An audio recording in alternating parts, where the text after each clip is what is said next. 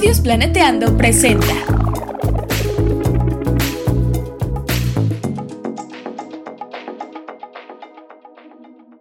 ¿Cuándo fue la primera vez que escuchaste sobre cambio climático y la problemática ambiental? ¿Cómo fue este acercamiento? Pregunté a algunas amigas y podcast escuchas de chismecito y esto fue lo que me respondieron. Creo que a mí desde quinto de primaria. Es que tendríamos 10, 11 años. Creo que fue leyendo revistas de muy interesante, como a los 11, 12 años. También recuerdo hablar sobre problemas de sobrepoblación en biología en primero de secundaria, a la edad de 12 años. Fue a los 12 años, en la clase de geografía nos hicieron ver el documental de Una verdad incómoda. Fue cuando tenía 15 años. Mis abuelos me regalaron una revista sobre nuestro planeta. Entonces realmente fue por interés propio que comencé a leer esta revista y me interesaron muchísimo los temas. Pues yo me acuerdo que en la secundaria, más o menos a los 13, 14 años, y sí me acuerdo que hacían mucho énfasis en que era un problema eh, ocasionado por los humanos en general, por la humanidad en general, y pues que también era un problema relacionado con que éramos muchos, o sea, un problema de sobrepoblación. En la primaria, tal vez quinto de primaria, una maestra de alguna manera logró conectar el calendario maya con el cambio climático y la sobrepoblación. La verdad es que en ese momento era un argumento convincente, pero claro, yo solo era un niño. En la primaria en algún libro de ciencias naturales o geografía, pero me parece que fue hasta la preparatoria donde pude ver más a fondo cosas más relacionadas con la crisis climática. La perspectiva era muy, pues como un tema súper difícil que causaba miedo escuchar de eso y, en la educación no formal creo que pues muchos documentales, películas y un montón de contenido dan ese mensaje de que pues, el cambio climático son los ositos polares y, y que las personas lo ocasionamos. Bienvenidos a Chismecito Ambiental, un espacio para reflexionar, aprender y chismear sobre temas socioambientales con Beca Lomelí. Hola, hola, bienvenidas, bienvenidos, bienvenidos a otro episodio de Chismecito. Este episodio es uno muy especial también. Vamos a hablar de discursos, narrativas que pues, ya deberían desaparecer, la verdad. O más bien dejar de relacionarlos con movimientos proambientales. Y hoy nos acompaña Raisa Pilatovsky. Uh, hola, hola. ¿Cómo están? escuchas? Les presento a Raiza. Raiza es cofundadora y directora de Estudios Planeteando. Es maestra en Medio Ambiente y Desarrollo Sustentable por la Universidad del Colegio de Londres y licenciada en Ciencias de la Tierra por la UNAM. Tiene estudios en Comunicación de la Ciencia, Desastres y Cambio Climático y Geografía Feminista. Es conductora de distintas producciones de temática ambiental, como la serie Bioguardianes, la cual es hermosa, he de decirles, está también en YouTube, es del canal 14, pero pueden también ver los episodios en, YouTube. Y lo digo porque yo no tengo tele, entonces me, funciona más verla en YouTube. Y también es conductora de videos en la plataforma Playground y del podcast Lo que haces cuenta de National Geographic y Radio Disney América Latina. Qué hermosa semblanza. ¿Nos quieres contar un poco más de qué es lo que te apasiona? No, pues qué bonita presentación, gracias. Ya, ya me siento todo ah". No, y me siento rara como estar del otro lado, porque siempre es como, no sé, como escuchar los podcasts y pues es un honor estar aquí en este espacio, la verdad, compartirlo con Beca y al, fin estar en este chismecito. Acá traigo mi café. Traigo hasta dos, así por si se me acaba así el café, tengo mi licuado, traigo todo. Para, estoy, estoy preparada para este chismecito. Yo traigo mucha agüita, justamente. Ah, muy bien. Entonces, pues miren, este episodio, antes de, empezar con el mole, em, me gustaría recomendarles el podcast Climatología Em, es una producción como colaboración Estudios Planeteando y, el, y la UNAM. Sí, el, programa de investigación cambio climático. Exacto, el PINC. Este, y el episodio que me gustaría recomendar es el de desigualdad, un problema que no puede esperar. Ah, porque ya verán, pero se relaciona mucho con lo que vamos a estar hablando hoy. Hoy vamos a estar hablando de Bueno, es que son varios temas, son varios discursos que, la verdad, ya me tienen harta. Yo en TikTok no puedo con la gente ecofascista, pero estoy intentando como que esa información llegue lo más como amable posible, porque es difícil como que romper esas ideas que desde muy niños nos meten. Entonces, pues bueno, mucho de este contenido está basado en un guion que también escribió Raiza, que se llama Manual de Supervivencia contra Zombies. Eh, está en el canal de YouTube de Planeteando. Entonces vayan, está genial. Pero este es como el plus, este es el formato podcast. Un punto más que yo pienso que es necesario agregar y chismecito, por supuesto. Entonces. Claro, todo el detrás de, de cámaras. Sí, La magia del cine. Entonces, pues bueno. Ay, bueno, es que no sé con cuál empezar porque todos los odio mucho. Sí, está cañón. Yo creo que podríamos empezar un poco como listándolos en general y diciendo así como qué onda, ¿no? Porque ahorita que tú dijiste, bueno, yo la verdad no uso TikTok, ya, ya se me nota. O sea, sí sé que hay millennials en TikTok, pero yo no soy uno de esos millennials. Eh, pero sí, o sea, yo siento que cuando hablamos de discursos, eh, los zombies, ¿no? Los, como que ya, que ya deben de, de morir y, y, por mucho que se ha comprobado que no son ciertos y siguen reviviendo. O sea, en realidad más que zombies, son, son es, lo, es lo general, ¿no? Es lo mainstream. este, son creencias generales y son, y son creencias que, que surgen de, de la, pues de cómo nos educan, porque yo recuerdo así cuando, cuando me enseñaban temas ambientales, estos eran los temas, cuando entré a la carrera, ¿no? Lo primero que te dicen, la sobrepoblación, pero casi nunca te, o sea, uno, no te, no te explican cómo, por lo tanto no están justificados y por lo mismo, pues eh, esas mismas personas no se dan cuenta que lo que están diciendo y repitiendo está mal. este, y dos, justo eso, ¿no? O sea, no, no se enseña una a, ser críticos de lo que, de lo que se nos enseña por, por la redundancia, ¿no? Sino que es apréndete esto de memoria y esto ya, eh, esta es tu formación.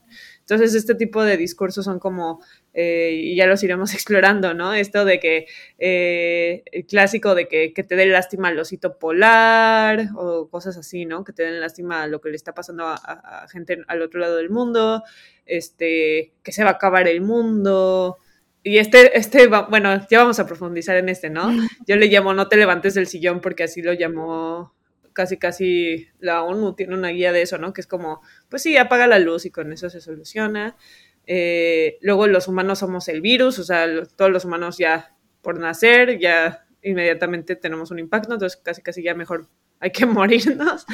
Y, eh, y muy relacionado ese, pues el de la sobrepoblación, que también ya el otro día yo toda frustrada tuiteé al, al, respecto y no me lo esperaba, pero las reacciones son muy fuertes cuando se habla de este sí. este tema.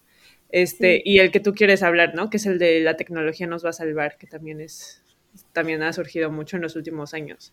Entonces sí, este, yo digo, o sea, no sé, no sé cuál te, cuál se te antoja más primero para este chisme. Um, pues empecemos, yo creo que por el más, este, creo que el más conocido, mainstream de todos es el del oso polar, porque es como cambio climático es igual a un osito polar famélico en un mini iceberg, en un mini espacio de hielo.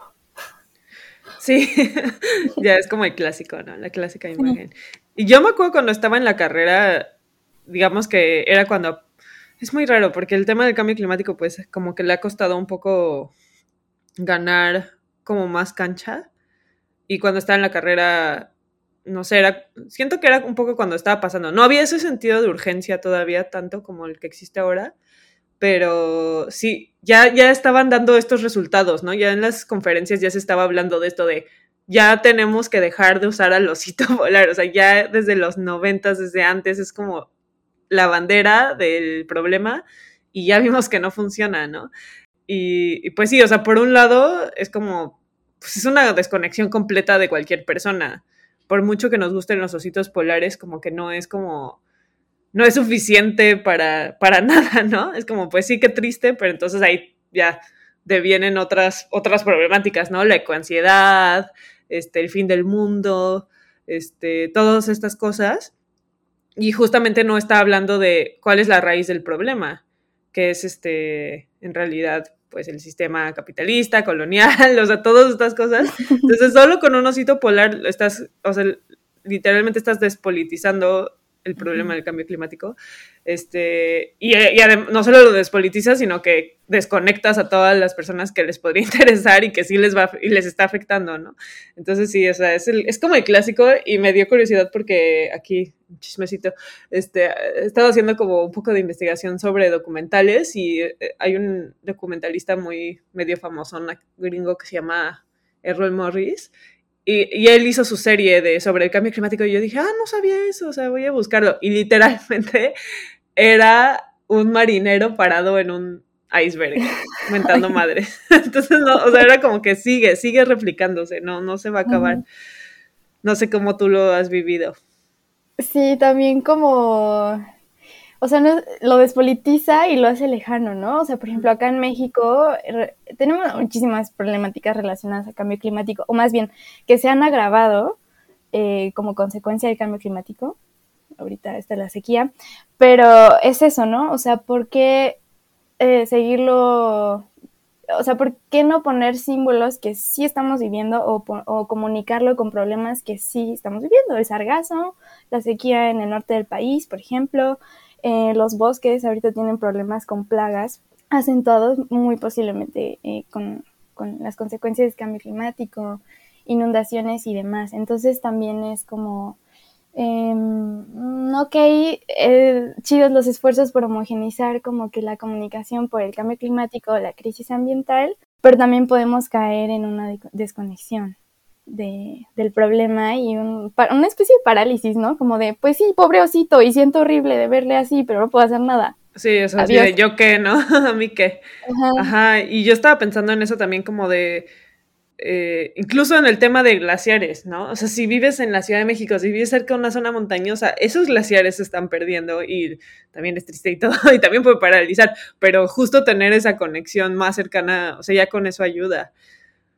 Pero a la vez también siento que es como una cuerda floja muy importante que en la comunicación del cambio climático hay que tener mucho cuidado, porque sí, o sea, como que ya estamos viendo el otro extremo, ¿no? En este afán de, de querer conectar todo lo cercano, ya es como, esta granizada fue por cambio climático, ¿no? Entonces, como que, y yo creo que también por esa razón, al de científicos al principio les costaba, o sea, no querían atribuir, ¿no? Porque justamente eso es un problema, ¿no? Se puede atribuir un evento puntual al cambio climático y la cuestión es que, pues no, ¿no? Pero si ves las tendencias, ahí es donde sí.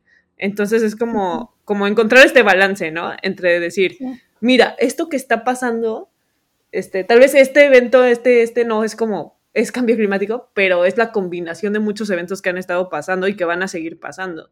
Entonces, es esa, esa cuerda floja. Sí, sí, también. Totalmente de acuerdo y si vi ese problemón en Twitter. sí, no, no, no, ya. Así, hilos infinitos. Pero pues vamos al siguiente zombie. El zombie, fin del mundo. Sí, muy relacionado.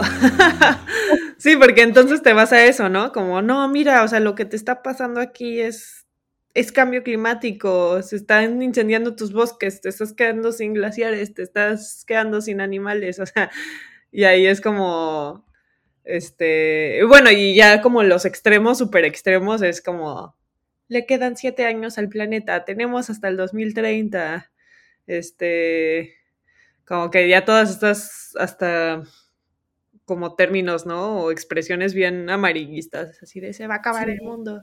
Y sí, ¿no? Y pues ahí el problema es esto que decíamos, que te paraliza, ¿no? El miedo de, o, te, o ya te da como esta este, como este nihilismo un poco, ¿no? De, bueno, pues ya, ya para qué, ya para qué luchar, ya para qué vivir si ya se va a acabar, ¿no? Y no puedo hacer nada. Sí, la típica de, ¿para qué estudiaste eso? Si ya, ya el ambiente ya se acabó, ya. no, ¿sí te han dicho eso? Sí. Ay, no, qué triste. Sí, y pues sí es como, em, o sea, un poquito para causar una especie de alerta y también eh, creo que muchos medios lo usan a su favor, como de, bueno, como esto es muy tendencioso, muy amarillista, pues voy a hacer películas y que voy a hacer este títulos de las noticias como para que tener atención, ¿no? Y sí, o sea, evidentemente es urgente, pero el miedo no me parece como la mejor emoción para, para conectarnos con las soluciones del problema, ¿no? Entonces, o sea, sí, y yo, yo soy súper fan de ciencia ficción y de, o sea, cuando vi 2012 dije, wow, qué efectos.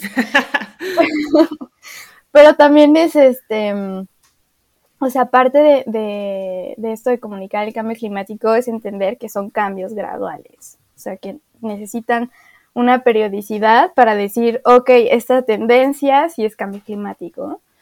Y si se sostiene, pues bueno, ya, ya, bueno, eso ya es como de qué tan atribuible es, pero, o sea, en general lo que, sea, las cosas que, que tienen que ver con cambio climático es que se sostienen en el tiempo y responden a un patrón. Entonces, pues sí, no es como que ya mañana va a haber una... Sí, exacto. Y creo que eso también, eh, no sé si a ti te tocó ver la peli de No mires arriba. Sí, y bueno, y también hubo toda una discusión, ¿no? Alrededor de pues, qué tan buena fue en su... ¿Cómo se llama? En su... No es sarcasmo. Sátira. En su sátira. Este, y sí, una de las cosas que la gente se quejaba es eso, ¿no? Que sí, o sea, eh, como que en muchas cosas sí es paralela y sí muestra las reacciones que han habido ante el cambio climático, pero una de las cosas que de verdad no es equiparable es con, la destrucción total de un meteorito, ¿no? O sea, no, no va a pasar eso para nada, sino que al revés, o sea, las cosas van a empeorar y va a haber gente que, que le va a tocar, o sea, vamos a seguir viviendo y vamos a tener que enfrentar esos problemas. Y eso es algo de lo que justo no se habla, ¿no? No, no, no estamos aprendiendo a, adaptarnos. Y algo que, una conversación que ha surgido, bueno, que hemos tenido entre Planeteando últimamente mucho y que hemos hablado cuando sale el tema del fin del mundo, pues es, pues a todas las personas, este, bueno, no sé si tú has leído este eh, manifiesto indígena antifuturista, este, donde dice, no, el fin del mundo ya fue. O sea, para el, colonialismo, o sea, la, la, extracción, la explotación, todo eso ya fue ya fue el fin del mundo para muchas personas y es la causa de lo que estamos viendo ahorita. Y la idea del fin del mundo, o sea, es, el fin del mundo para quién, ¿no? Para la sociedad que se ha podido eh, mantener bien y a gusto estos últimos años, pero obviamente no son todas las personas del mundo, no son todos los grupos. Y lo que estábamos diciendo es, por ejemplo, hoy en día, todo, justo todos estos desastres que hemos estado hablando, ¿no? Que el granizo, que el o sea, cosas que el cambio climático sí tal vez afectará su frecuencia o su intensidad, son cosas que ya la gente vive y que ya la gente no, no puede enfrentar, ¿no? No estamos sabiendo enfrentar lo que ya vivimos. Entonces, como que ni siquiera, o sea, como que pensando por ahí podría ser el primer paso. Exacto. Y pues en esto que comentabas de la analogía del meteorito en Don't Look Up, sí, o sea, a mí me parece una analogía, pero no, no en el terreno de que fue la mejor manera de representar el cambio climático, sino la frustración como científicos que sentimos al comunicar un problema que lleva años y hasta que no toque los, los grupos de poder, los grupos eh, de los grandes intereses, no se, no se, se, hace nada, ¿no? O sea, como que ese es, eh, sí representó muy bien, me parece, esas emociones. O sea, lo que se siente comunicar un problema y como de la, los países insulares están desapareciendo y bueno, todos esos problemas que conocemos y no se está haciendo nada. Entonces, creo que en tanto a representar eso, pues, ok, pero sí, no había pensado tu punto de es catastrofista, en tanto que, ajá, sí, como, como si cambio climático fuera algo puntual, ¿no? Sí, pero el tuyo, tu punto también está bueno. este, por, sí, porque además algo curioso que también hablando de la despolitización, justo la peli muestra esta extraña politización que no es real, o sea, más que politización es partidización, ¿no? Que ocurre sobre, bueno, aquí en Estados Unidos sobre todo que es como, si crees en esto eres republicano y si no crees eres demócrata, está está súper raro, que justamente no es una politización como debería de ser. Sí, sí, y de hecho con, con estas, estas dos eh, zombies que hemos mencionado, eh, me viene mucho a la mente este filme del 2000, ay, 2005 de Al Gore sobre la verdad incómoda o algo así. Y era justamente este, partidizando el, el, problema de cambio climático y además comunicándolo con esta idea de ositos polares y con esta idea del fin del mundo. Y no va relacionado, pero sí hay que mencionar sobre el futurismo y todas estas como visiones eh, desde el cine, la literatura y demás, como de, mm, de que estas visiones también postapocalípticas o apocalípticas del futuro, pues vienen cargadas de valores de sociedades específicas, ¿no? O sea, son los miedos de quienes. A quienes les da miedo parecer un desierto. O sea, como que sí, sí hay que como que reflexionar al respecto y que todas estas narrativas al final son eso, proyección de valores. De los valores del presente los estamos pasando al futuro, ¿no? Y eso no quiere decir que no existan otros, otros eh, positivos, otros eh, más esperanzadores. Entonces también es como heredamos toda esa narrativa súper apocalíptica sobre el futuro y es momento de mirar hacia otras más esperanzadoras y pensar en que pues el futuro lo estamos construyendo ahorita. Sí, totalmente. Sí, como, como qué lecciones decides tomar, ¿no? De esto. Sí, exactamente. Y güeño. Bueno, el siguiente zombie es lo de no te levantes del sillón. Yo no sé dónde salió, pero sospecho que tiene que ver con este giro de la educación ambiental de los setentas, en donde como que se individualizó muchísimo toda la acción proambiental. No sé, ¿tú qué opinas sobre este zombie? Sí, sí, sí, totalmente. Este, de hecho, justamente les recomiendo mucho otro podcast que estoy haciendo que se llama Los grandes problemas socioambientales. Ese lo estoy haciendo con la Coordinación Universitaria para la Sustentabilidad de la UNAM. E hicimos, bueno, es ajá, la COUS, y están basados en una serie de seminarios que tienen, que se, que se llama igual, y hubo uno que se llama el, maquillaje verde, que también se conoce como lavado verde, greenwashing, ¿no? El clásico este de que, como que el más clásico que se escucha es este de las empresas, que pues sí, ¿no? Quieren pintarse de verde y decir, sí, somos sustentables, este, estamos haciendo algo por el planeta, pero es todo, pues esto, ¿no? Una pintura nada más, no, es, no hace nada de fondo. Y en ese seminario, este Carlos Tornel es un buen amigo de ahí que estudia su doctorado en Durham, Durham, Inglaterra. Su presentación fue de esto, ¿no? O sea, como como que es una contraparte. Por un lado están las empresas pues pintándose de verde diciendo, miren, nosotros no tenemos la culpa, estamos haciendo todo lo posible. Por otro lado, otra estrategia fue esta individualización de las acciones y las responsabilidades del individuo, ¿no? Entonces, o sea, bueno, toda esta tangente es para recomendarles que si quieren, se echen toda su presentación que estuvo ahí en, en ese seminario. Y si no, pues tenemos como algunos fragmentos en el podcast. Eh, pero sí, justamente, pues viene de toda esta historia, ¿no? De, de, del desarrollo, de la idea del desarrollo sustentable y de cómo, y, combinado, o sea, porque eso salió en, los 80, ¿no? A finales de los 80, en el 87, con el informe Brundtland. Y pues básicamente fue esto, ¿no? O sea, tiene que seguir el desarrollo económico de, pues clásico, ¿no? Tiene que seguir creciendo la economía. No vamos a cambiar eso para nada y a la, par, en esas épocas, pues está surgiendo el neoliberalismo, ¿no? En, Inglaterra, en Estados Unidos, y básicamente, pues esta ideología es, eh, pues la responsabilidad es del individuo, ¿no? No somos una sociedad, somos individuos que estamos, tenemos que interactuar, pero básicamente todo lo reduce al individuo. Entonces, justo de ahí vienen, ¿no? Todas estas ideas y, y, coincide con, por ejemplo, petroleras, que también en, esas, en esos entonces estaban encontrando que eran las responsables del cambio climático fue de cómo volteamos la culpa a, otra cosa, ¿no? Este, y algo muy famoso que también pasó fue esta campaña de, ay, no me acuerdo cómo se llama, pero eran las, bueno, las, bueno, ya ven que el plástico pues es un producto, ¿no? De la, de la refinería del petróleo.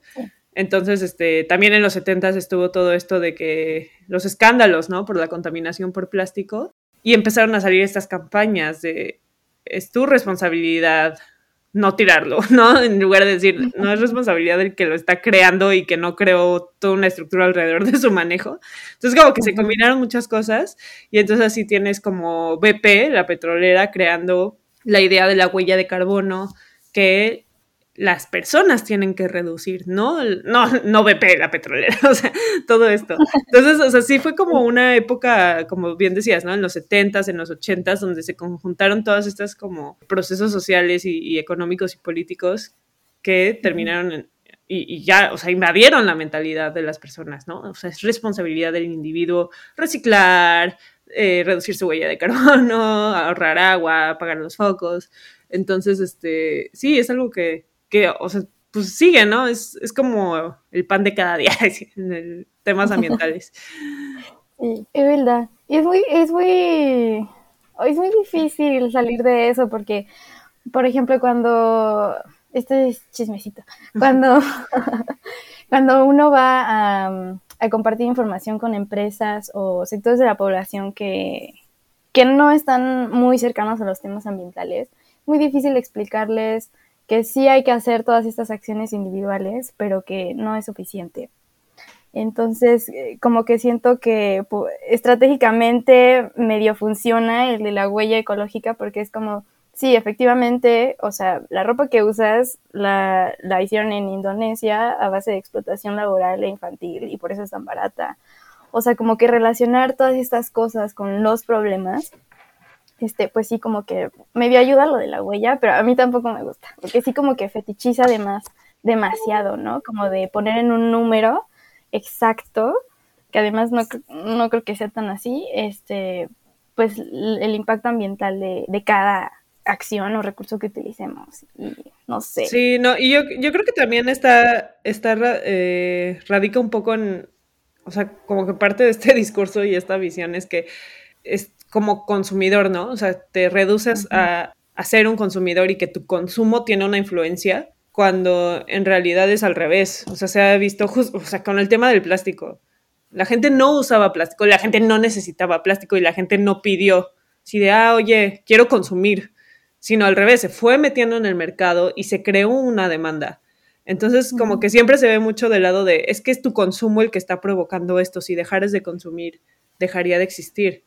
Pero lo que no se ve es el lado de la producción y de la demanda y quién está fomentando que se hagan así las cosas. Entonces yo siempre digo que, ajá, o sea, está bien hacerlo y, y de hecho sí hay estudios que muestran que cambiar a nivel individual, pues al final de cuentas implica también que o sea, una forma de ver el mundo que estás dispuesto a cambiar, ¿no?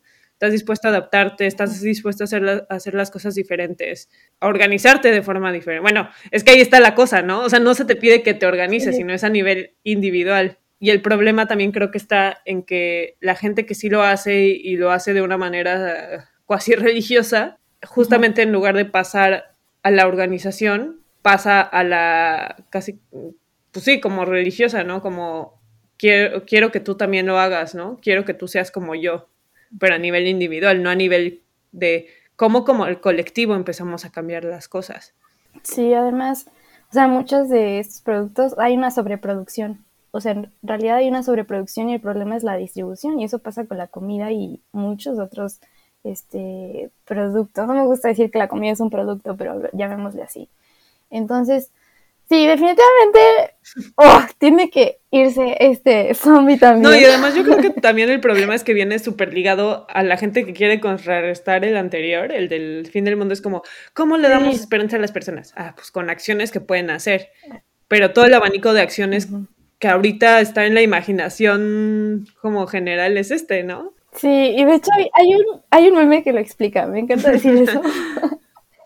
Hay un meme que es así como de, no sé si comprar el Kleenex, los Kleenex que, bueno, los pañuelos para, para limpiarte la cara que deforestaron los bosques en Michoacán, o los que la empresa se apropió del agua de, de otra ciudad, ¿no? Entonces es como también esta falsa idea de que tenemos realmente opción de disminuir ese impacto, ya sea social o ambiental. Entonces es como cada cosa que está este, producido bajo esa lógica tiene un impacto en los trabajadores, en, el ambiente, ¿no? Entonces como que sí, mm, sí, sí es una falsa idea de, bueno, desde yo, donde yo lo miro es que es una falsa idea de seguridad, de que realmente sí estamos haciendo algo, que no digo que no lo hagamos, o sea, es que es eso, ¿no? O sea, no es que no lo hagamos, sino no es suficiente.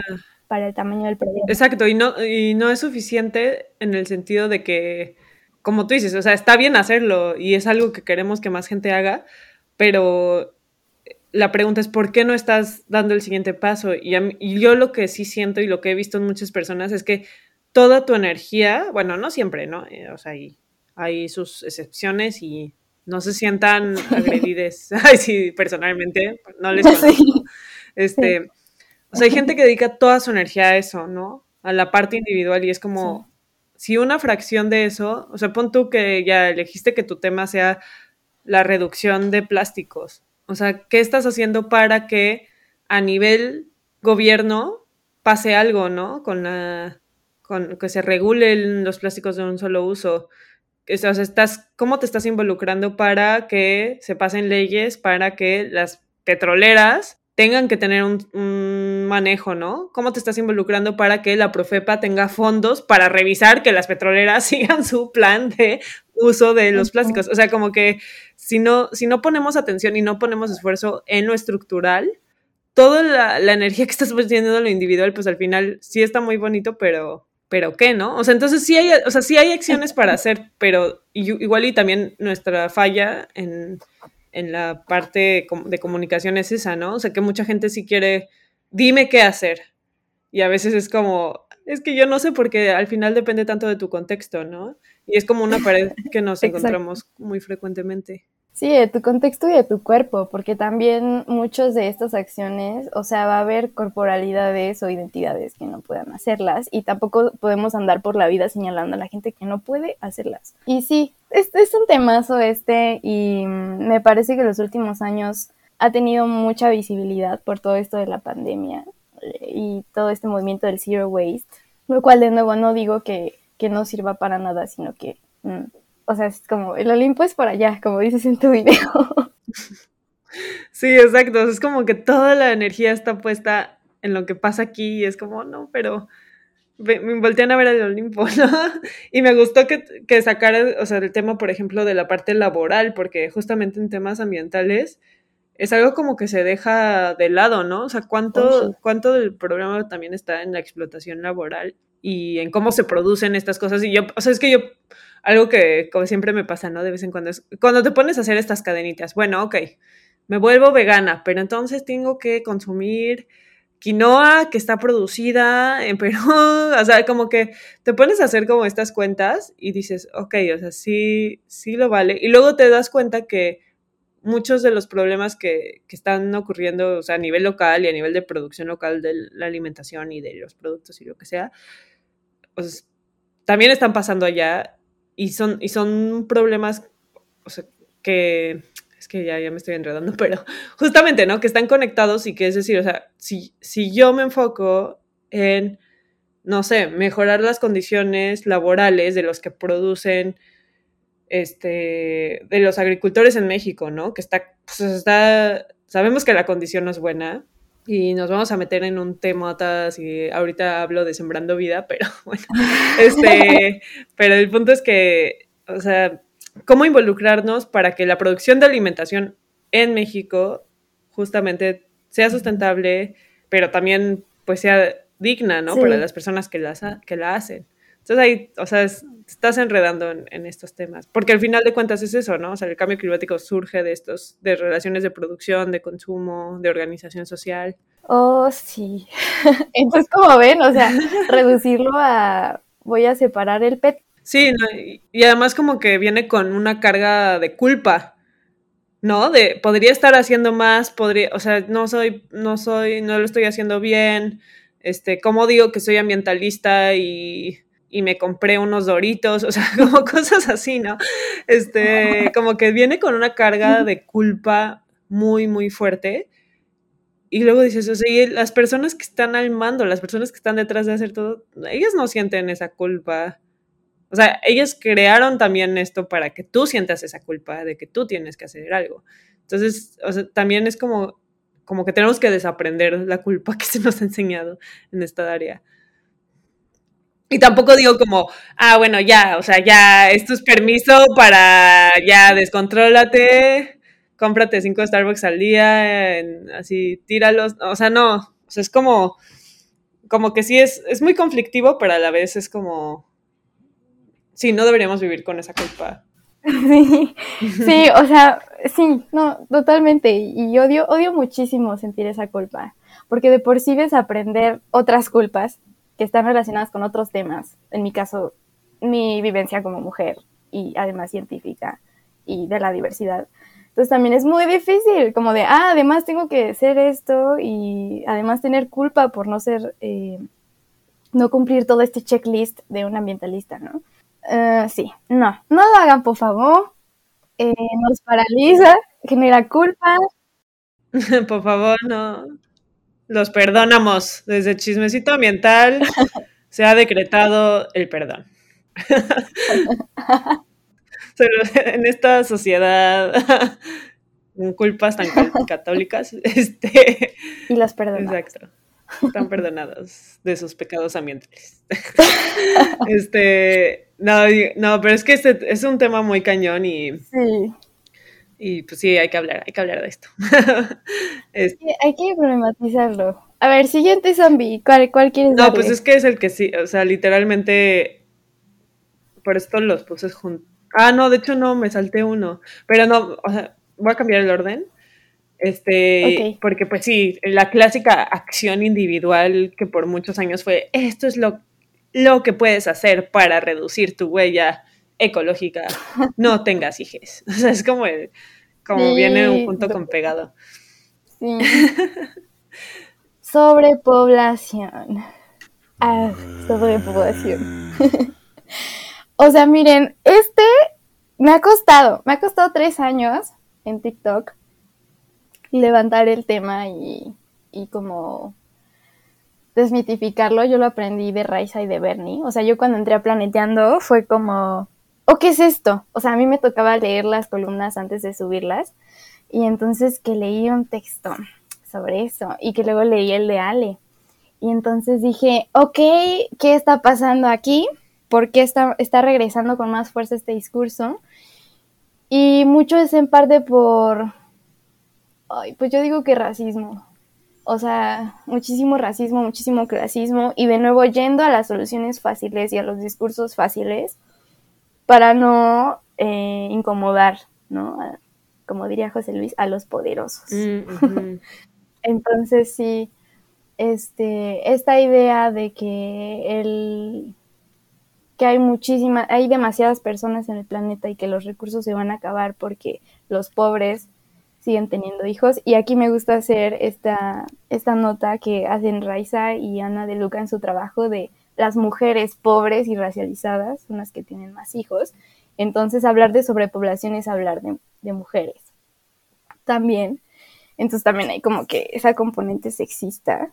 Y cómo odio este discurso porque o sea, es muy ambivalente. Hablan de la sobrepoblación, pero la manera en cómo argumentan es de manera individual. O sea, no que la población es algo como más grande que los individuos, pero sus argumentos están enfocados en los individuos. Entonces me causa mucho conflicto.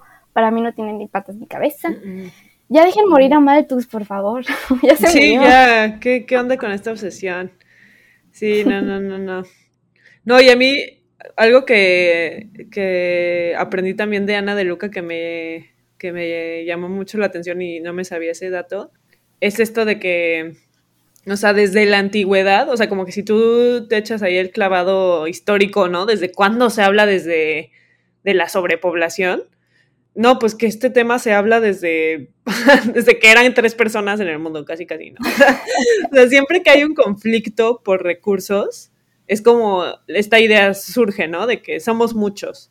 Entonces, Ajá, y es muy chistoso porque es como, pues obviamente algo que hemos, pues, ahora que puedes decir, ok, 7 mil millones de humanos, pues yo digo que sí, o sea, son muchos en un sentido, pues, no sé, relativo a cuántos éramos, no sé, en los 50, pero, pero es una cuestión de, ah, o sea, es que yo no quiero que esa persona tenga esto, ¿no? O sea, ¿cómo te divides el pastel? Al final es esa pregunta. Entonces, este, y pues, o sea, y si, te, y si ves que esto viene desde es que, ¿dónde está? Ah, estoy buscando esto de cuando Ana dice que hay registro desde el año 200. Imagínense en el año 200, ¿cuántas personas había en el año 200? Y ya se hablaba de que había sobrepoblación, ¿no? O sea, es, es, como algo que se mete como cuando quieres decir, no, o sea, es que no alcanza para todos, o sea, perdón que no te dé, pero es que pues, somos muchos y no alcanza, ¿no? Este... Claro. Y, o sea, y lo mismo como, yo digo, cuando Malthus escribió de eso, eran, habían mil millones de personas en el mundo. Y él vivía solo en Inglaterra, o sea, él no es como que hizo, o sea, en ese entonces no se sabía cuántas personas habían en el mundo, ¿no? Este, Entonces, o sea, no es una cuestión de, de que falten, y tú lo mencionaste en el zombie pasado, o sea, hoy en día la producción de comida, este, si recuerdo bien, un tercio de lo que se produce se tira, ¿no? Se desperdicia. O sea, sí podríamos comer bien, podríamos vivir bien. Todas las personas que existimos hoy, 7 mil millones de personas en el mundo, podríamos alimentarnos. Pero, pero hay como esta desconexión y entonces tú ves las fotos de personas que se mueren de hambre, que como dices, o sea, son racializados, son pobres y, y es como justamente este, y en el, en el episodio de, del lavado verde hablamos de eso, ¿no? Bueno, se habló mucho del el hombre detrás de la cortina, estilo mago de Oz. O sea, ¿quién es el hombre detrás de la cortina, no? Entonces, para que no veas quién es el hombre detrás de la cortina, pues la o sea, lo que hay afuera de la cortina y el mago de Oz es, es, es esta, es la sobrepoblación. Sí, está muy cañón. Y justamente a mí me impactó hace algunos meses ver esa noticia de que en China ya hay ciudades fantasma. Es decir, la especulación inmobiliaria sigue haciendo construcciones, pero ya no son vivienda. Más bien, nuestro acceso a la vivienda cada vez es menor. Y sí se está viendo que pues ya las inmobiliarias no hacen vivienda, hacen negocio, ¿no? Entonces también es problematizar esta onda de que, de confundir, primero, de, de, que no hay vivienda suficiente y segundo, confundir el hacinamiento, o sea, la mala, la mala, la mala planeación urbana con la sobrepoblación. Son dos cosas muy diferentes. El hecho de que las casas no tengan un diseño óptimo para las personas, o sea, con luz, con espacios al aire libre y demás, pues viene de una, o sea, responde a una necesidad, eh, pues también política de dar vivienda al por mayor sin pensar en todas estas cuestiones. Entonces, mm, sí, a mí me choca que confundan el hacinamiento. O sea, el hecho que vayamos como sardinas en el metro no quiere decir que haya sobrepoblación. Eso quiere decir que en esta ciudad eh, se concentran las oportunidades, los bienes y los servicios. Y por eso las personas, es más, muchas ni viven aquí, vienen a trabajar y, y regresan a la zona conurbada, ¿no? Entonces también es Mm, sí, no, viajar como sardinas no es sobrepoblación. Ajá, pero es como que nuestro instinto, bueno, no, no quiero decir eso porque no sé si es real, pero a veces pasa, ¿no? O sea, como que ves mucha, ves mucha gente y dices, ah, es que ¿por qué somos tantos? Como que sí, tal vez hay algo, hay algo de nuestra cultura, o sea, porque justo, o sea, no, no digo que sea instinto porque pues no, no sé, hay algo que es como, ves más de cinco personas y ya te engentaste, ¿no? Y ya dices, somos muchos y no va a alcanzar la comida, ay, sí. Es que sí, está cañón, y es lo que me da risa, ¿no? Que por donde lo veas, o sea, como que apenas empiezas a picarle tantito a este argumento y hay mil hoyos, ¿no? O sea, se empieza a ponchar y, y la gente que lo, que lo mantiene, su única, su un, o sea, lo único que hay es, hay 7 mil millones de personas en el mundo, que ya vimos que sí alcanzan los recursos y cuando no habían 7 mil millones de personas la gente hablaba de sobrepoblación. Este, y están estas gráficas, ¿no? O hay unas gráficas muy famosas que son, no me acuerdo cómo se llaman, la gran, la, la, la gran explosión. Ajá, ¿no? Que es como en los años 50, como de pronto, ¡pum! Así ves cómo se dispara la población, se dispara el consumo de plásticos, se dispara así la contaminación, como todos los problemas ambientales, ¡pum! coinciden con el disparo de la población. Este, y a mí me da mucha risa porque también como científica de las primeras cosas que te enseñan es correlación no es causalidad, correlación no es causalidad. Y es como con ese, este, a todo el mundo se le olvida, ¿no? Y, por ejemplo, para un video que hicimos de alimentación sustentable justamente, pues me puse a investigar, ¿no? Porque también, o sea, como que es muy curioso cómo se relaciona. Ya me estoy yendo por otra tangente, pero ahorita regreso a, lo del video. Dilo. Este, porque empiezas a jalar tantito y es como, pensemos en el tema del agua ahorita, ¿no? O sea, si tú ves en México, 70% del agua se usa para la agricultura y porque está mal, mal usada, ¿no? O sea, porque se desperdicia un buen. Y como 20% es para consumo humano y 10% es para consumo industrial. Pero si tú, o sea, si tú ahorita, y como que cuando pasan este tipo de problemas, el primer, como que lo primero es, no, eh, cuida el agua, reduce tu gasto. Si dices, sí, pero o sea, 70% lo usa la agricultura, ¿cómo que yo lo reduzca va a ayudar a eso? Y entonces ahí viene el argumento, bueno, es para la agricultura para que comas, ¿no? Porque son tantos. Entonces, como que, pero si te pones a, a, ver eso, dices como, no, o sea, pero no es, o sea, la agricultura es muy ineficiente. Se están, o sea, se están haciendo campos gigantes que luego ni se, ni se cosechan. O sea, yo recuerdo cuando, o sea, yo creo que esto fue como de mis inicios cuando yo empezaba a cuestionarme estos temas, fuimos a una práctica de campo ahí en Morelos, y eran campos, campos gigantes con, con plaguicidas, con, pues, o sea, ya sabes, todo el paquete tecnológico clásico de la Revolución Verde, y el campo lleno de jitomates, lleno de nopales, y no se cosechaba. Y era como, ¿pero por qué está pasando esto? Ah, pues porque sale más caro pagarle a los agricultores que lo cosechen de lo que ganarían vendiéndolo. Y entonces dices, ¿qué onda, no? Entonces, o sea, como que el, número de personas que, que quieres alimentar no es como, no justifica el actual arreglo de la agricultura, ¿no? Y el uso desmedido del agua, etcétera. Pero el punto es que justamente cuando estaba investigando para hacer este video de la, de la alimentación, estaba viendo, ¿no? Cómo, porque también mucho de lo que ha surgido en la cultura, en la industria agrotecnológica, como pesticidas, fertilizantes, está muy basado en esto, ¿no? En decir, es que nos tiene que alcanzar la comida a todos. Pero cuando surgió eso, cuando se empezaron a investigar estas cosas, cuando está este famoso cuate que ahorita no me acuerdo el nombre, que es como el padre de la Revolución Verde, ¿no? Que fue a México y tiene hasta una estatua donde las niñas están ahí como agradecidos de que, de que les salvó, ¿no? La vida. Ah. Este, o sea, en ese entonces no había, o sea, no había la cantidad de gente que obviamente existe hoy. Y pues obviamente el problema de hambre venía de la mala distribución. Pero entonces empiezan a, hacer, a surgir estas técnicas y estas como tecnologías para producir más comida, etcétera, y empieza la producción, como tú decías también hace rato, ¿no? O sea, primero viene la sobreproducción y luego ya la creación de la demanda.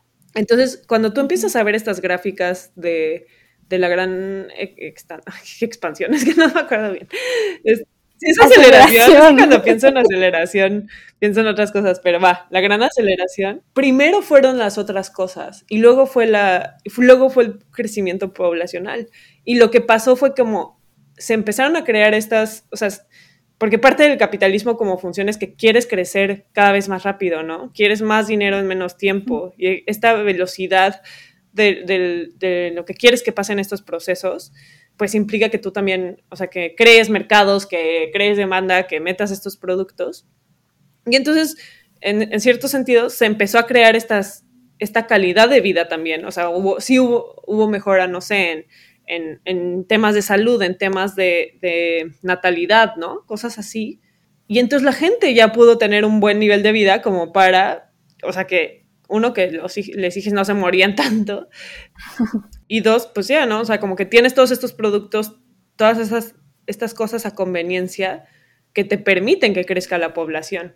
Entonces, como que, como que por el lado de, de no, es que por culpa de la población también se han desencadenado todos estos otros problemas ambientales. Si lo ves históricamente no es así. no. Además de que, pues está el, el famoso dato, ¿no? De que el 10% más rico del mundo contamina más del doble que la mitad más pobre de la humanidad. Y es eso nada más es en emisiones de carbono. O sea, pero entonces a los fanáticos de las huellas, pues la, hay que sacar la huella física y la huella de de superficie cosechable y así, ¿no? O sea, es, es una invitación, digo, también estaría muy interesante desde esa otra perspectiva, eh, pues tener esos argumentos. Entonces, pues sí, o sea, definitivamente por donde le rasque sobrepoblación, bye. Bye. Ya basta. Basta de confundirlo como una acción ambiental, por ambiente o no sé cómo. Sí, no, y, o sea, yo sí, la verdad, en este tema me enfoco un buen porque, o sea, pues, lo que dices, va, ya se tiene que ir. Y dos, o sea, una cosa creo que es, el más peligroso de todos. O sea, porque como decías, este, pues al final de cuentas es el, como que justifica, pues esto, ¿no? El control sobre el cuerpo de personas gestantes en países, o sea, personas racializadas, o sea, es, como lo que está detrás de todo esto y lo que está detrás de tantos programas de esterilización forzada, ¿no? A final de cuentas, es, y es un programa de erradicación de ciertos grupos de personas. Entonces, yo, siempre digo, ok, imagínate que sí, hay sobrepoblación y la sobrepoblación es un problema, te lo acepto. Por, no, no sería correcto aceptar la solución que implica lo que ahorita postulan los que quieren, o sea, los que dicen es culpa de la sobrepoblación, ¿no? O sea, ¿por qué no intentas arreglar todos los otros problemas de los que ya hablamos, la distribución, etcétera, etcétera? Y luego ya te fijas en, en si la sobrepoblación es un problema. Pero, o sea, las consecuencias son, son reales, son punitivistas, o sea, son este, eh, racistas. Entonces, o sea, de todos estos es como, ¿por qué te clavas con un, en querer pelearte con algo que, cuyas consecuencias son las peores que hay? Sí, también está eh, muy loco estas personas que hacen matanzas, ¿no? Ah, exacto manifiesto fascista, o sea, que dicen es que ya son muchos, pero ojo, son muchos, pero mexicanos, pero gente racializada, gente pobre.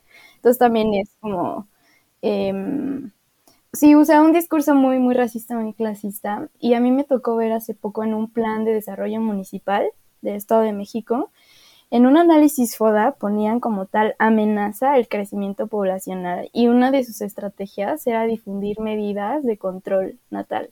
Entonces, no es un chiste. Esto baja la política pública hasta local y tiene consecuencias en los cuerpos de las personas gestantes y las mujeres, sobre todo racializadas. Y muchas de estas organizaciones proambientales destinan un... O sea, es como, ¿tú qué haces ahí?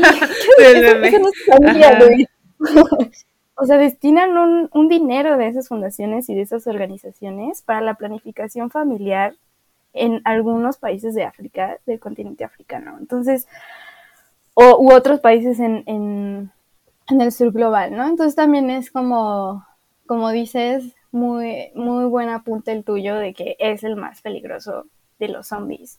Y tengan cuidado. Sí, y, y además, no sé si les interesa también, pues, como la intersección del tema ambiental con el tema, o sea, del feminismo, del aborto, todo esto. Justamente lo, lo que dices, o sea, organizaciones ambientalistas como el Sierra Club y todas estas como mundiales famosas que destinan ese dinero, ya se están agarrando de los discursos como de justicia reproductiva para justamente meter estos planes, ¿no? Es como decir, sí, o sea, las mujeres y las personas gestantes merecen este acceso al aborto, ¿no? Y acceso a la planificación familiar. Que sí, estamos de acuerdo en eso. Pero el problema es cómo lo implementas y por qué lo implementas y con quién lo implementas, ¿no? O sea, ¿por qué lo haces en esos países? ¿Por qué no lo haces en tu propio país? ¿Por qué no te importa que una persona blanca, eh, no sé, o sea, tenga siete hijos? Ah, porque ellos les pueden dar una buena vida. Ah, entonces es un tema de clasismo, ¿no? ¿Y por qué no te estás encargando de que alguien que vive en África pueda tener siete hijos y que tengan una buena vida? Porque si esa mujer quiere tener siete hijos, tendría que tener el derecho a tener siete hijos pero ahí te das cuenta que esa no es la cuestión. y, ya, perdón. no, sí, sí, más. No, no, perdón, perdón. no, yo iba a decir que hay un meme que lo explica. el scooby el de que está como quitándole la, como la mantita de fantasma y es como sobrepoblación y quita la sabanita y es como clasismo, racismo, este, y sexismo, ¿no? Entonces también es como, no, mija. sí, exacto. No, no, no, no. Y el culpable, no, como, ay, ya, hace mucho que no veo Scooby ya no me sé sus frases. Ay, sí. Pero. y el culpable. Exacto. el verdadero responsable es Espero que así sea la frase original, descuido. Pero sí, ¿no? Y, y, yo creo, o sea, con lo que ya quería cerrar, porque ya sé que ya nos extendimos un buen con este tema. No, está bien, no, pero es necesario. Este, es con esto, ¿no? Porque al final te das cuenta que ese es el problema. Bueno, no sé, o sea, obviamente hay muchos problemas, son muy complejos, pero lo que yo en los últimos meses he como reflexionado mucho es esto, ¿no? Que cuando haces esta comparación, ¿no? De decir, no, o sea, es que está bien que alguien en, Europa tenga siete hijos porque tiene el dinero y lo que sea, y alguien en África no. Y te pones a ver los argumentos de la sobrepoblación actualmente que dices, oye, es que si alcanza, si alcanza para todos, o sea, no es un problema de distribución. Pero entonces, o sea, como que una cosa con la que me ha tocado discutir en Twitter, yo creo que todos estos son traumas de discusiones en Twitter, así se va a llamar la siguiente temporada. este, es como, no, pero es que, o sea, sí alcanza, pero es que si todos quisieran tener una casa con dos coches y vivir en un, o sea, ya sabes, una casa de dos pisos con cinco cuartos y, dos coches y, y dos hijos, no alcanzaría. O sea, como que todos apelan al modelo hipergringo, además, o sea, de familia nuclear, de, de qué es, qué es ser, qué es tener una buena vida, es eso, ¿no? Es como si todos quisieran vivir como alguien que vive en Estados Unidos, que, o sea, porque están también estas métricas, ¿no? Del cuántos planetas se gasta cada, cada país, ¿no? Por ejemplo, ¿no? Y Estados Unidos consume como, no sé, creo que tres tierras, algo así. No, no, no me lo sé ahorita, pero sí, ¿no? O sea, sobrepasa lo que una tierra, ¿no? Mínimo. Pero el problema es que cuando dices, no, es que hay que redistribuir, todo el mundo se imagina redistribuir, o sea, no, que si redistribuyes no te va a ser posible vivir en una casa de dos pisos con dos coches, con cinco gatos, con lo que quieras, ¿no? O sea, como que estás usando de referencia para, para la vida digna un modelo, pues sí, ¿no? O sea, hegemónico, que es el de Estados Unidos, pero estás asumiendo que todos quieren vivir así, que todos estarían bien viviendo así y que es necesario que todos vivan. O sea, yo creo que eso es lo peor, ¿no? Que es necesario, ¿no? que, que ahí, es a, es, ahí es a donde tenemos que tirar. Esa es la vida que deberíamos de estar teniendo todos y por lo mismo, como somos tantos, no nos alcanza para que todos tengan una casa gigante, con alberca, con coches. Con cinco gatos, con dos coches. Y entonces ahí es, ahí es donde otra vez te metes en este problema de la imaginación y decir, pero ¿por qué no te puedes imaginar un mundo diferente y por qué no te puedes imaginar que, que las personas vivan mejor sea en comunidad? Y tal, o y, yo, bueno, es que es curioso porque el otro día entrevisté a un filósofo que decía que mucho de lo que se habla en estos temas es de sacrificar, ¿no? De cosas que hay que sacrificar. Y no se habla tanto de pues, lo, que lo que ganas, ¿no? Luchando por en contra del cambio climático, de la crisis climática. Pero yo sé, o sea, es que, y sí es un problema, ¿no? O sea, se ve como que tienes que sacrificar tu vida para arreglar el problema. Pero, y yo creo que ese, ese también es el problema, ¿no? Que se ve como un sacrificio en lugar de decir, no te puedes imaginar siendo feliz, viviendo mejor. Ok, tal vez no tienes todas las, las comodidades del mundo, pero tal vez tienes una comunidad. O sea, tal, imagínate tener un sistema de participación política que no solo sea votar, ¿no? Y que tus decisiones tengan un peso y que, o sea, y que va a ser difícil, o sea, tú como que siento que a veces la gente ve como temas como organización comunitaria en asambleas y dices, no, pues es que no me quiero pasar tres días discutiendo con todas las personas, ¿no? Pero dices, pero ¿qué pasa si de eso consigues que más gente pueda vivir mejor? Y como que o sea, siento que como ahorita vivimos, sí es una, ok, sí estás más, más cómodo, pero estás ignorando, estamos ignorando, me incluyo, perdón, este, estamos ignorando nuestras responsabilidades con otras personas y con el territorio. Es como, ah, que el gobierno se encargue del problema del agua, que el gobierno se encargue del problema de la comida. O sea, al, externalizar todo esto y como tú dices, al feti, Fetichizar. Fetichizar, ajá. ¿De dónde, ¿De dónde viene nuestra buena vida? Pues al final lo estamos dejando en sus manos, ¿no? Y no estamos controlando lo que se puede lograr. Y ya me super desvía el tema de la población, pero al final como que... Sí, son necesarias estas reflexiones, porque como bien dices, o sea, no todas las personas necesitamos las mismas cosas y no tendríamos por qué tener como que una idea preconcebida, o sea, así como fast food, de, de, cuál es el bienestar. Y además tiene mucho que ver con esto que dices de el bienestar común más que el bienestar individual. Y ahí sí creo que entramos en una parte como que la psicología nos podría, o no sé, como estas em, otras formas de cosmovisiones, incluso formas de vivir, nos podrían decir, ¿no? Sobre cómo es esta vida pensándola desde el bien común y no desde el bien individual y mis comodidades, sino algo más equilibrado. Es un temazo. Y no sé, yo también me imagino el futuro como un futuro común, eh, más brillante, uno más participativo, uno más equitativo, uno más del diálogo y menos del punitivismo, uno más de acompañar emociones y aprendizajes y menos de de señalar y encarcelar, por ejemplo. Entonces también creo que, como ven, están conectados los temas. Y no sé, me encantó esta reflexión de, sobre el futuro común. Sí, no, yo puedo hablar de esto todo el día. es un súper anti-zombie, eso de el futuro comunitario. Me encanta. Muy solar punk Como muy solar punk. No, es que además así como que empieza y digo, bueno, y es que además eso está relacionado a cómo, cómo existe el Estado y el Estado justo también busca individualizarnos, que solo es una relación uno a uno. no sé, ya, podemos seguir esta plática. Podemos seguir infinitamente, pero yo creo que estaría bien hacer episodios o más material sobre estos otros futuros más esperanzadores, más bonitos, brillantes, como multi, sea, con muchas ideas y creatividad. Yo creo que sobre todo eso. Imaginarnos otros futuros. Pero pues bueno, último zombie. y es el de la tecnología nos va a salvar y resolver todos nuestros problemas. Y estamos relacionados con estos futuros solarpunk.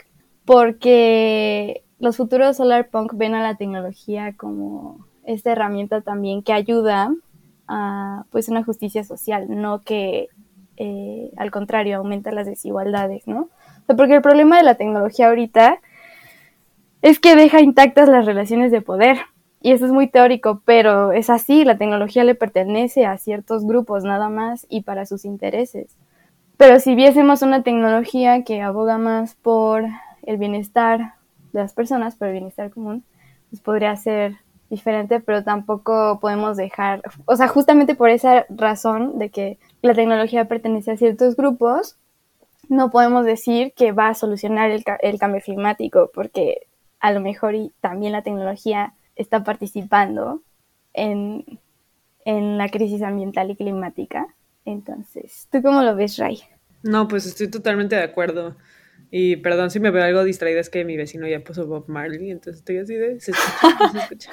Este, pero está, está, chido para cerrar ahí, si lo quieres poner de fondo. Bueno, no por temas de derechos de autor, pero. este. No, sí, estoy totalmente de acuerdo y sí, creo que. O sea, también es un problema, ¿no? Cuando hablamos de tecnología, también creo que es medio abstracta la palabra, ¿no? Y entonces casi siempre caemos en esta idea de algo como eh, ingenio humano, así algo como mecánico. Sí, eh, como robot. Ah, exacto. Eh, y no sé si ubicas a este investigador Omar Macera, este, él, hace cosas de ecotecnias, ¿no? Como de paneles solares para casas rurales, cosas así. Y él dice, no, o sea, tecnología es este, organización social, o sea, piensa cómo reorganizarte como sociedad, eso podría ser tecnología. Y eso se me hace muy solar punk, ¿no? O sea, en ese sentido, ¿no? De, va a haber un aparato que secuestre todo el carbono del aire, ¿no? O sea, y pensando en, cómo es un, un, zombie, pues sí, o sea, lo que se ha visto es esto, que se usa como este, como este comodín un poco de, ah, pues siempre, o sea, la tecnología siempre nos ha ayudado, entonces en 10 años seguro se nos ocurre algo. O sea, no hay, como que es, para mí es algo que se usa para, uno, como tú dices, mantener las relaciones de poder, porque pues, ya, o sea, con la tecnología ya X se resuelve, no hay que cambiar nada más. Es un poco también como esto de las acciones individuales. Este, y se pospone, ¿no? Es como, pues ya, o sea, al quien le toquen 10 años, pues qué suertudo, porque ya va a existir la tecnología. Y es algo que se ha visto como creo que en Inglaterra, justo por ese tipo de, mentalidad, este, han como perdido un poco en, lo que tenían ganado en sus en temas de, reducción de emisiones y sus compromisos con el Acuerdo de París. Este, porque este Boris Johnson literalmente fue así de, ah, pues para el 2050, gracias a la tecnología, pues vamos a reducir tanto. Pero para eso, ese plan implicaba, no sé, o sea, tener ciertas cosas instaladas para 2000. 20, 2000, así. Y, lo que se ha visto es que no, o sea, no se ha instalado lo que se necesita, ¿no? Y, pensando también un poco a nivel material y físico, eh, o sea, si, si se le deja todo a la tecnología, no se puede, ¿no? O sea, ya se han hecho los cálculos y no alcanzan los materiales, no alcanza la capacidad de, estos, de estas tecnologías, no alcanza para secuestrar todo el carbono, por ejemplo, ¿no? O sea, todas estas ingenierías, ¿no? Que son como bien extremas. Y, pensando también, ¿no? Que, como tú decías, que pueden ser causantes de más desigualdad. O sea, lo que está pasando con coches eléctricos, con dilo, dilo. litio, ay, sí, el litio. Este, sí, no, bueno, y todos estos nuevos minerales, ¿no? Estas nuevas fronteras que se abren del capital porque se readapta, ¿no? Y dices, bueno, ahora lo que, la, lo que se necesitan son energías renovables, pues... Pues litio. litio, pero, o sea, ¿qué implica eso a nivel social, ¿no? A nivel de impactos sociales, más, eh, ¿cómo se dice? Expropiación, explotación, extracción, todas. Este, parece canción de Café Tacuba. Pero, este, pues sí, ¿no? no. no. es opción. Es, es muy reduccionista. Y a mí me gusta un dicho como popular, el de si suena demasiado bien, duda de ello. O sea, algo tan simplista no puede resolver un problema que es tan complejo como la crisis climática y, y ambiental. Entonces, no, también súper, súper bye. Y aquí la reflexión es un poco que observen quiénes son las personas que más tecnología o avances tecnológicos poseen, más capital, y qué han hecho con eso. y, o, sea, saben, no, no, no son ellos, sino no es la, tecnología, y tal vez sería pensar, como dices, en otro tipo de tecnología o con otros fines. Entonces, sí. Sí, o sea, no pensarla como, como el, fin, sino el, medio y además el medio para qué, cuál va a ser el fin. Exacto. Ya muy filosófico este pedir. no, pero estuvo, estuvo muy bueno y, me gustó esto que dijiste. O sea, sí, al final quien la tiene y yo creo que también un argumento que se, se usa mucho desde como la gente que está en esas áreas es como, no, pero es que no, justo como no es humano, es neutral. Y entonces empiezas a ver ejemplos, ¿no? De cómo justamente pues los humanos son los que la construyen y tú le estás metiendo todos tus sesgos y todos tus... Tus valores. Ajá, tus valores al final se ven reflejados. Aunque tú, tú no te das cuenta porque son tus sesgos, ¿no? Pero a las personas a, la que, a, las que les afecta sí, ¿no? Y, Exacto. Y pues también se está viendo muchísimo ahorita con temas de, pues no sé, o sea, los, todos los parques eólicos en, en Oaxaca, o sea, sí, sí, sí. O sea, si no, si no, si no viene con esta con esta otra reformulación de cómo nos vemos y estos futuros que nos imaginamos no va a servir, porque va a seguir replicando injusticias. Exacto. O haciendo viajes a la luna y a Marte y así, ¿no? Exacto, no, no, Ay, ni me hables de eso. Ay, ni me hables de eso. que me enojo. Sí, que me enojo. Igual. Pero bueno, ¿te parece si este pasamos a, a la pregunta de por qué es importante reflexionar y dejar atrás estas narrativas. Sí, sí, sí. No, pues yo creo que ya, eh, espero que a lo largo ya de quedó claro. haya quedado claro porque sí, o sea, en algunas, en algunas es como, bueno, o sea, sí, pues lo que provocan es como desinterés, este, pues sí, ¿no? Esta, ¿cómo se dice? Como, parálisis. Parálisis, negación, este, nihilismo, ansiedad. Indiferencia. Exacto. Y en el peor de los casos, pues tienes ya, ¿no? Que implican políticas que buscan literalmente controlar el cuerpo de las personas. Eh, eh, y sí, y pues sí, básicamente lo que tienen en común todas es que es ignoran el problema de raíz, ¿no? Ignoran las razones por las cuales existe ese problema y que las soluciones tienen que estar enfocadas en, esa, en esas causas, ¿no? Entonces, por ahí va como poniendo en el centro la justicia social y ambiental. Y eso suena muy abstracto, abstracto y complejo, pero sí, o sea, si algo está atentando contra, si está ignorando relaciones de poder o está atentando contra los derechos de algún grupo. O sea, por ahí no va, por ahí no es. Sí, por ahí no es. sí, exacto. Pues bueno, vamos al chismógrafo, a la pregunta chismosa. Y me gustaría saber eh, ¿Qué es lo que más te gusta de tu profesión? lo que más Ay, me encanta esta pregunta, porque es fácil. No, yo creo que lo que, bueno, son dos cosas, son dos respuestas. Yo creo que por un lado, porque gracias a esta profesión he logrado conocer gente increíble, incluyendo a Beca, este, pero yo creo que sí me ha abierto las puertas eh, más que tal vez que si me hubiera quedado solamente en la academia pues sí, ¿no? A conocer a, más personas, a más visiones, a más perspectivas de, vida y de estos problemas y que me han hecho también a mí cuestionarme, ¿no? Incluso como yo los veía. Y yo creo que también lo que es muy chido es que como que justo en esta profesión he encontrado el balance, o no sé si un balance, pero la, la combinación perfecta de temas que me gustan un buen, o sea, pues sí, ¿no? Como la problemática ambiental, pero vista desde este punto eh, más crítico, con la parte artística, ¿no? O sea, poder imaginar, o sea, escribir guiones, hacer storyboards, editar videos, podcast, eh, pensar en la parte musical, o sea, como que muchas cosas que me apasionan en la vida he estado encontrando que aquí es, es el punto donde se encuentran. Entonces yo creo que eso también me gusta mucho. Qué bonito. Gracias por compartir. Está muy, muy lindo. y se ve, se ve tu pasión, se ve tu sonrisa, se ve tu corazón aquí. Gracias por compartirnos, eh, compartirme, compartirte aquí. El chismecito. Yo siento el calorcito y el conocimiento de Raiza, así como megamente. Ay, no. Yo sí, sentiste mi intensidad toda esta, esta, conversación. No, está bien y necesito salir porque Twitter nos ha traumado. Bueno, a mí TikTok y Twitter. O sea, está muy fuerte, está muy cañón. Hay que salir a tocar el pasto después.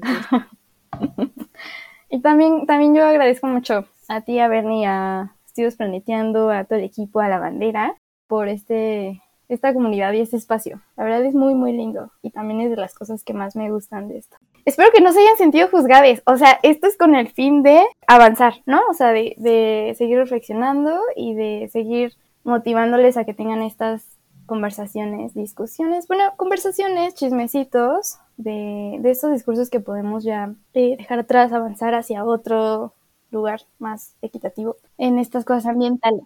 Sí, o sea, y Perdón, yo solo quiero agregar que, o sea, estas son cosas que yo he repetido, yo estoy segura que las, o sea, las dije a lo largo de la carrera, las he pensado, o sea, y son cosas que al final de cuentas alguien más me, como que me metió el gusanito y fue como, ay, sí, y fue de, a ver, pues voy a leer, ¿no?